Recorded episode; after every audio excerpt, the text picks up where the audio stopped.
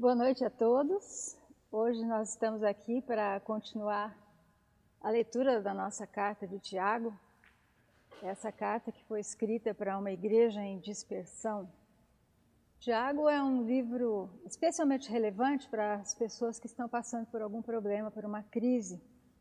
Foi escrito pelo meio-irmão de Jesus, e é um livro pequeno, mas que tem princípios muito interessantes, muito práticos, para uma pessoa que está no meio de uma crise. Não era uma pandemia como a nossa, né? Mas era uma crise onde as pessoas estavam perdendo a vida, elas tinham que fugir é, para salvar suas vidas, abandonar tudo, perder tudo que tinham, podiam morrer a qualquer momento. Então a carta de Tiago serve como um encorajamento para dizer para essas pessoas que tipo de fé a gente precisa ter que vai nos sustentar durante uma crise, é, para viver de forma que tudo em volta está dando errado. Então, para começar, eu gostaria de fazer uma pergunta. Você já teve a sensação de que uma coisa que você quer fazer é exatamente aquilo que está absolutamente certo, mas depois que você faz, você vê que estava errado? Então, se você é um ser humano normal, provavelmente isso já aconteceu com você muitas vezes. Ah, por que será que isso acontece? Provérbios 16, 25 diz: Há caminho que parece reto ao homem, mas no final conduz à morte. Pode nos parecer que naquele momento era a coisa certa a fazer, mas a gente precisa de alguma coisa maior, de uma pessoa, alguém que nos ajude a entender o que é realmente certo. Tiago nos exorta a não nos basearmos, não nos apoiarmos em nós mesmos. Jeremias 17, 9 diz: O coração é mais enganoso que qualquer outra coisa, e a sua doença é incurável. Quem é capaz de compreendê-lo? Isso é o que Deus diz sobre a nossa mente. E é chocante, mas a nossa vida acaba provando que isso daí é verdade. E por quê? Porque a gente nunca tem as uh, 100% das informações corretas para tomar uma decisão. É, a gente continua com essas mentiras, esses enganos dentro de nós. Mas a nossa cultura diz exatamente o contrário. Eles dizem: se você tem alguma dúvida, olhe para dentro de você que você vai encontrar a resposta certa, o caminho certo. É, faça o que você achar melhor para você, siga os seus instintos, é, faça o que o seu coração mandar. São conselhos que não funcionam porque são mentirosos. É, porque a, a, gente tem essa mente corrompida pelo pecado. É, nesse momento das nossas decisões, muita coisa nos influencia. Os nossos relacionamentos, o que já aconteceu com a gente no passado, mas especialmente a nossa cabeça não funciona direito por causa do pecado. E nesse trecho de Tiago de hoje, ele nos mostra como a gente pode se enganar com muita facilidade. E por que, que é importante a gente dizer a verdade, ou ter pensamentos verdadeiros? Porque Jesus diz que a verdade é que nos liberta. Então, olhando para o livro de Tiago, no trecho que nós vamos ver hoje, dá para fazer uma lista de coisas, de enganos pelos quais a gente pode passar. O primeiro deles é ceder à tentação achando que ela é a felicidade na certa. De certa forma, a tentação pode ser uma oportunidade de fazer a coisa certa, só que seguindo uma, a maneira errada. Por exemplo, Deus quer nos dar uma vida de alegria, então a gente corre atrás da alegria, mesmo que seja uma felicidade passageira. Deus quer que a gente tenha relacionamentos, então a gente vai atrás de relacionamentos, mas muitas vezes de maneira errada. Então você fica com o primeiro que aparece, você faz concessões nos princípios da Bíblia, daquilo que Deus quer para a nossa vida, só para manter a amizade. Deus quer que a gente tenha sucesso nos nossos empreendimentos. E a gente tem sucesso. Só que a gente acaba se orgulhando daquilo, como se fosse uma, uma conquista nossa. Então a tentação pode muitas vezes aparecer por uma necessidade legítima. No último encontro do âncora, quarta-feira passada, o Elcio falou bastante sobre esse mecanismo da sedução. E ele citou esse trecho de Tiago que eu quero ler agora, capítulo 1, versículos 13 a 15. Quando alguém for tentado, jamais deverá dizer: Estou sendo tentado por Deus, pois Deus não pode ser tentado pelo mal e a ninguém tenta. Cada um, porém, é tentado pela própria cobiça, sendo por esta arrastado e seduzido. Então a cobiça, tendo engravidado, dá a luz ao pecado. O pecado, após ter se consumado, gera a morte. Então nós vemos aqui que não dá para escolher. Ele não escreveu se a tentação vier. Ele disse quando a tentação vier. Isso porque faz parte da vida de qualquer pessoa. Agora, também aqui eu vejo que a gente pode começar a fechar a porta dessa tentação, reconhecendo que a gente não pode jogar a culpa em ninguém. Ele diz: não joga a culpa em Deus, dizendo que é Ele que te tenta. Também não dá para dizer que a culpa é do diabo ou das outras pessoas, porque o convite existiu, mas foi você que aceitou. Né? Tiago diz que nós somos tentados pelo nosso desejo, pela cobiça, ele diz. Então, fecha a porta dessa tentação, mudando o foco do seu pensamento o desejo vai aparecer, ele aparece para uma decisão, ele diz que essa dá a luz ao pecado e o final é a morte. Então, quatro estágios: o desejo, o engano, a sedução e a morte. Quando eu vou atrás do meu desejo de maneira errada, eu acabo trazendo a morte para mim. E como é que eu posso derrotar esse momento? O ponto mais fraco, na minha opinião, nesse mecanismo é quando o pensamento aparece. Ali eu posso evitar que esse desejo se transforme num mau desejo, na cobiça. Mas é difícil lutar com o desejo. E quanto mais a gente pensa, não vou fazer, não vou fazer, não vou fazer, aí é que esse pensamento se fortalece e esse desejo fica mais forte. Então, nesse momento, eu preciso pensar no que é certo. Eu tenho que mudar o foco da minha atenção para aquele desejo mau, aquela cobiça, e pensar naquilo que é certo. Um certo marido me contou esses dias que antes de dormir ele queria tomar uma xícara de café com leite. Daí, tudo bem, está fazendo regime, mas vou tomar uma xícara de café com leite. Abriu a porta da geladeira, deu de cara com um pedaço de bolo. e agora?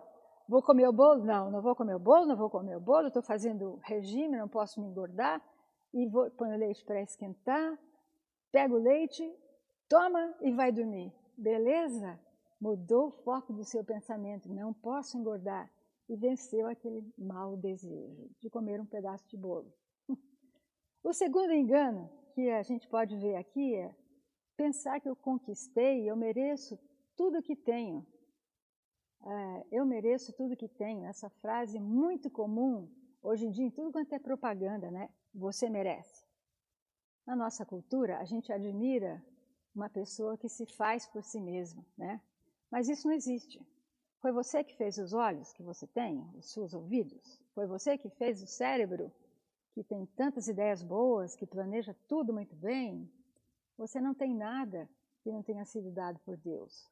Você pode estar usando muito bem o que Ele te deu, mas foi Ele que deu. Você não conseguiu nada sozinho. Tudo veio de Deus.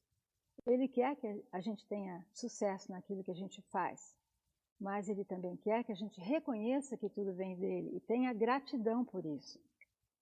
Uma vez no Antigo Testamento, Deus usou um rei da Assíria para disciplinar o povo de Israel. E ele realmente derrotou Israel, mas acabou se orgulhando da sua conquista. Veja o que Deus diz para ele em Isaías capítulo 10, 12 e 13. Castigarei o rei da Assíria pelo orgulho obstinado do seu coração e pelo seu olhar arrogante, pois ele diz: Com a força da minha mão eu o fiz, com a minha sabedoria, porque tenho entendimento. Removi as fronteiras das nações, saqueei os seus tesouros, como um poderoso eu subjuguei os seus habitantes. Esse é um dos maiores enganos onde a gente cai. Eu consigo, eu faço, eu aconteço. E olha o que Tiago afirma, versículo 16. Meus amados irmãos, não se deixem enganar. Olha aí o perigo do engano. Toda boa dádiva e todo dom perfeito vem do alto, descendo do Pai das luzes, que não muda com sombras inconstantes. Nosso Deus é gracioso, ele não muda nunca. Ele adora derramar bênçãos sobre seus filhos, mesmo que a gente não mereça. A sua graça assume uma porção de formas na vida da gente. Através das pessoas que Ele coloca na nossa vida. Ele nos dá segurança, saúde, percepção, provisões de tudo quanto é tamanho. Tudo vem da mão de Deus. Uma das maneiras prediletas de Satanás nos enganar é dizer que Deus está retendo uma bênção, uma coisa que a gente está pedindo, de propósito. Foi assim que ele fez no Éden. Ele disse que o fruto estava lá, mas que Deus não queria que eles comessem para não se tornarem como ele. Quem disse isso? Quem disse que Deus retém alguma coisa? Ele nos criou, ele nos ama, ele fez tudo que existe para nós desfrutarmos. Se ele não está dando aquela bênção naquele momento que você está pedindo, é porque ele tem um plano, ele tem um propósito. E Tiago nos lembra aqui então que tudo que é bom vem da mão de Deus. Dois pensamentos que podem mudar a nossa maneira de encarar isso. Lembrar que Satanás não tem nada a oferecer, ele não cria nada. Por outro lado, Deus é o Criador, o dono de todas as coisas. Então eu tenho que prestar atenção no meu Criador e não no tentador. Um terceiro engano é achar que pelo ouvir a palavra de Deus, eu já estou obedecendo a Deus. Versículos 21 até o 25. Esse é um engano bem comum entre os crentes. A gente assiste o culto, anota o estudo bíblico, mas isso não significa que aquilo vai ser aplicado na nossa vida. O que a gente ouve não muda nada, nenhum milímetro. A gente não vivencia o que a gente ouve da palavra de Deus. E interessante que Tiago tem uma palavrinha ali no versículo 21.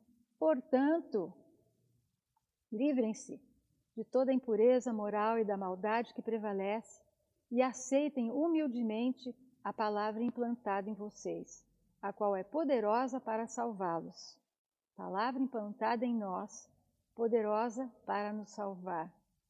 E ele disse ali: aceite humildemente, ou receba com mansidão a palavra implantada. Quando que aconteceu isso? Está lá no versículo 18. Ele nos gerou pela palavra da verdade. Então, nós estávamos mortos espiritualmente. Não tinha lugar para a palavra de Deus na nossa vida. E veio o Senhor e implantou a palavra no nosso coração. Naturalmente, a gente não deseja a Deus, não ama a Deus. Uma vez Jesus disse para os líderes religiosos que estavam tentando matá-lo, em João 8,37 a gente encontra isso. Estão procurando matar-me porque em vocês não há lugar para a minha palavra. A palavra da verdade não tinha sido implantada naqueles líderes religiosos. Eles conheciam os textos da lei de Deus de ponta cabeça, melhor do que ninguém.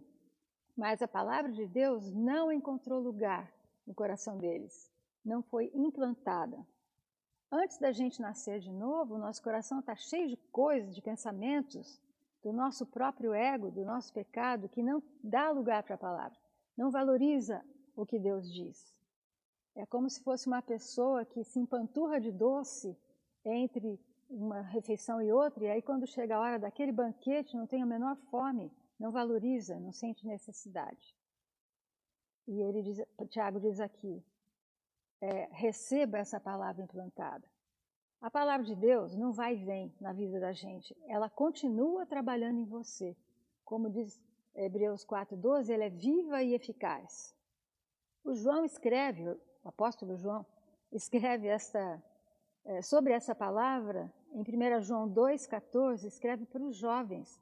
E ele diz: Jovens, eu lhes escrevi porque vocês são fortes, e em vocês a palavra de Deus permanece, e vocês venceram o maligno.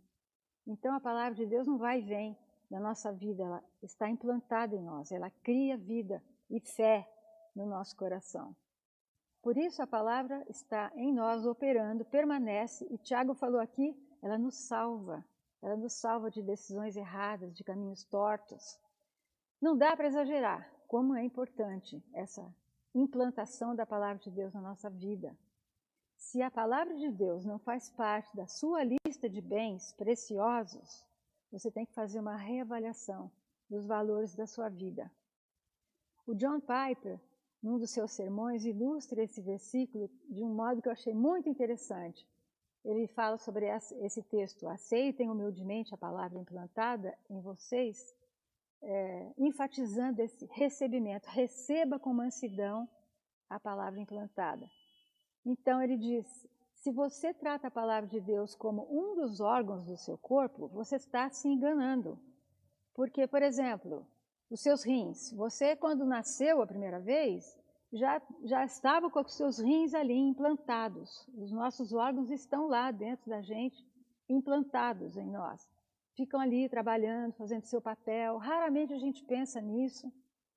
Você não fica recebendo os seus órgãos, os seus rins, durante a sua vida. À medida que você vive, você vai recebendo os seus órgãos. Não, eles estão lá firmes. Mas o Tiago escreveu aqui: receba a palavra que já está implantada em você já está implantada e você tem que continuar recebendo. Está enraizada, trazendo vida para você. Está ali alimentando a sua fé em Jesus. Mas ela não está lá como um dos nossos órgãos. Ela está ali como o oxigênio. Ela dá vida. E quando você respira, você traz vida para o seu corpo. Ao respirar, você recebe oxigênio. Ninguém diz, ah, eu já tenho oxigênio suficiente. Veja, está tudo funcionando muito bem, eu não preciso mais de oxigênio. Em outras palavras, a nossa alma depende dessa palavra implantada no nosso novo nascimento e depende depois dessa renovação do oxigênio em nossa vida espiritual. Se você decidir não receber, não precisa mais receber a palavra de Deus, você é como uma pessoa que decide não respirar mais. Se você está morto espiritualmente, tudo bem, essa é uma decisão que você pode tomar. Não vou ligar para a palavra de Deus, não quero nem ouvir. Mas, se você já nasceu de novo, se você tem essa nova vida no Senhor Jesus, você precisa continuar respirando. Essa palavra exige uma renovação. Se ela for implantada em você, você não vai conseguir prender a respiração por muito tempo. Ela vai querer ser reabastecida. Então você recebe a palavra de novo através de uma coisa que você entende, lê, aplica na sua vida e você vai adorar. É uma delícia estudar a palavra de Deus e entender quando o Espírito Santo revela uma coisa para a gente. Portanto, o texto aqui de Tiago tem essas duas partes bem simples. Receba a palavra implantada e depois faça isso com mansidão. E esse é um ponto importante. Receber a palavra com mansidão. Nesse contexto de ouvir a palavra de Deus, mansidão é, significa um espírito ensinável, ou com uma prontidão de se submeter àquilo que a Bíblia está falando. O oposto de receber a palavra com mansidão seria receber com desconfiança. Será que eu vou acreditar nisso? Será que isso é verdade? Ou receber achando que você tem o direito de selecionar quais partes você vai querer levar para a sua vida, o que você vai rejeitar. Ou ainda, receber a palavra de Deus com uma autoconfiança arrogante, achando que você vai entender tudo, que você vai aplicar tudo, sem a misericórdia de Deus, sem a presença do Espírito Santo na sua vida. Tiago diz: não, receba a palavra com mansidão. Então, quando você abrir a sua Bíblia, você diz para Deus: Deus, eu confio no Senhor, eu me submeto ao Senhor, eu preciso do Senhor. Vem falar comigo agora, revela a tua palavra, satisfaz a minha alma com aquilo que tem nesse livro. É, com toda mansidão e humildade eu olho para o Senhor, eu espero no Senhor. Meu Deus, meu Senhor, meu Salvador, meu tesouro. É assim que você recebe a palavra de Deus com mansidão. E aí nós não podemos perder a implicação da palavra receber, porque no original essa palavra tem o sentido de, é, de bem-vindo, de alguma coisa que você recebe de braços abertos, com alegria, como você recebe um amigo, um banquete que vai te satisfazer e vai te dar alegria.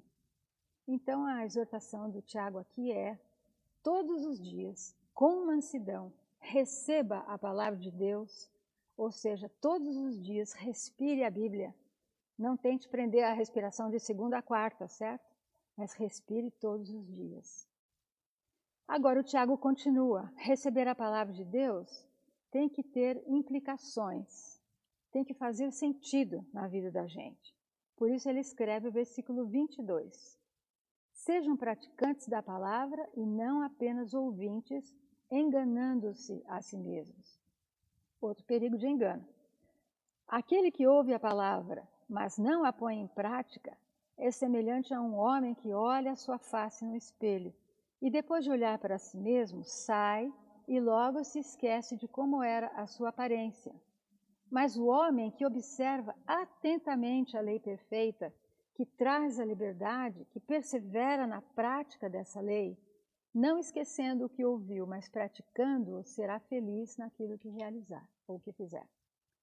Esses versículos falam então dessa bênção que a gente tem quando ouve a palavra de Deus e faz o que ela nos manda fazer. Essa pessoa vai ser feliz naquilo que fizer. Se a palavra de Deus não faz diferença em quem você é, no que você faz, você não está ouvindo de fato o que Deus diz. Mas se você está obedecendo o que Deus diz, a sua vida vai mudar. Tem que mudar. E todo mundo vai ver isso. Então, essa confiança na palavra de Deus vai atuar na mudança das nossas ações. Aí Tiago explica o que é aceitar a palavra. Não é só ouvir e reconhecer, ou saber fatos e datas, isso não vai mudar nada na nossa vida, nem um milímetro. Tiago está falando de confiar e obedecer ao que ela diz, agir de acordo com o que a palavra de Deus diz. Por isso ele fala: sejam praticantes da palavra. Versículo-chave do livro de Tiago. Então, se a gente só escuta um estudo bíblico, a gente acaba é, se enganando. Ele diz enganando-se a si mesmo. A gente até pode sentir que a nossa fé aumenta, porque você está ouvindo sobre a palavra de Deus, mas ela só vai atuar a respeito daquilo que você ouviu quando você pratica o que ali está escrito, né? Então, a grande pergunta a ser feita é: Senhor, em vista disso que eu estou vendo aqui, do que eu estou lendo, do que eu estou ouvindo, o que, que o Senhor quer que eu faça? Às vezes pode ser uma mudança, pode ser um pecado a confessar, um relacionamento que você tem que procurar consertar, uma oração que você tem que fazer por alguém, uma grande oração, uma pequena oração, não sei. Mas essa é a pergunta, Senhor, diante desse, disso aqui, o que, que o Senhor quer que eu faça? É, se você acha que está ouvindo e mudando, mas está só ouvindo a palavra de Deus, você está olhando e assistindo, não está praticando a palavra de Deus. Tiago fala: você não é um bom ouvinte da palavra de Deus ou da vontade de Deus. Ele usa essa figura né, de uma pessoa que dá uma olhadinha no espelho, sai e daqui a pouco esquece da sua aparência. É mais ou menos o que a gente faz quando você está com o controle remoto da TV e fica sapeando né, nos canais. Olha um, olha outro, vai mudando, mudando, mudando e esquece de tudo que você viu. É isso que acontece com a pessoa que usa esse filtro de só ouvir a palavra de Deus e não, não praticar, não obedecer. Então, no versículo 25, ele fala: observando atentamente. Aquele que observa atentamente, dedica atenção, presta atenção, pergunta para Deus o que, que eu faço em vista disso e obedece. Mas eu tenho certeza que isso não é novidade para você. Todo mundo que vem aqui está cansado de falar que é preciso estudar a Bíblia, praticar, é, obedecer aos princípios que a gente encontra na Bíblia. Todos vocês, todos nós, estamos sabendo muita coisa de cor da Bíblia e praticando muita coisa daquilo que a gente lê, certo? Mas eu estou só repetindo o que Tiago disse. Sejam praticantes da palavra e não somente ouvintes, para vocês não se enganarem a vocês mesmos. Não se engane, você não vai construir um barco se ficar lendo as instruções.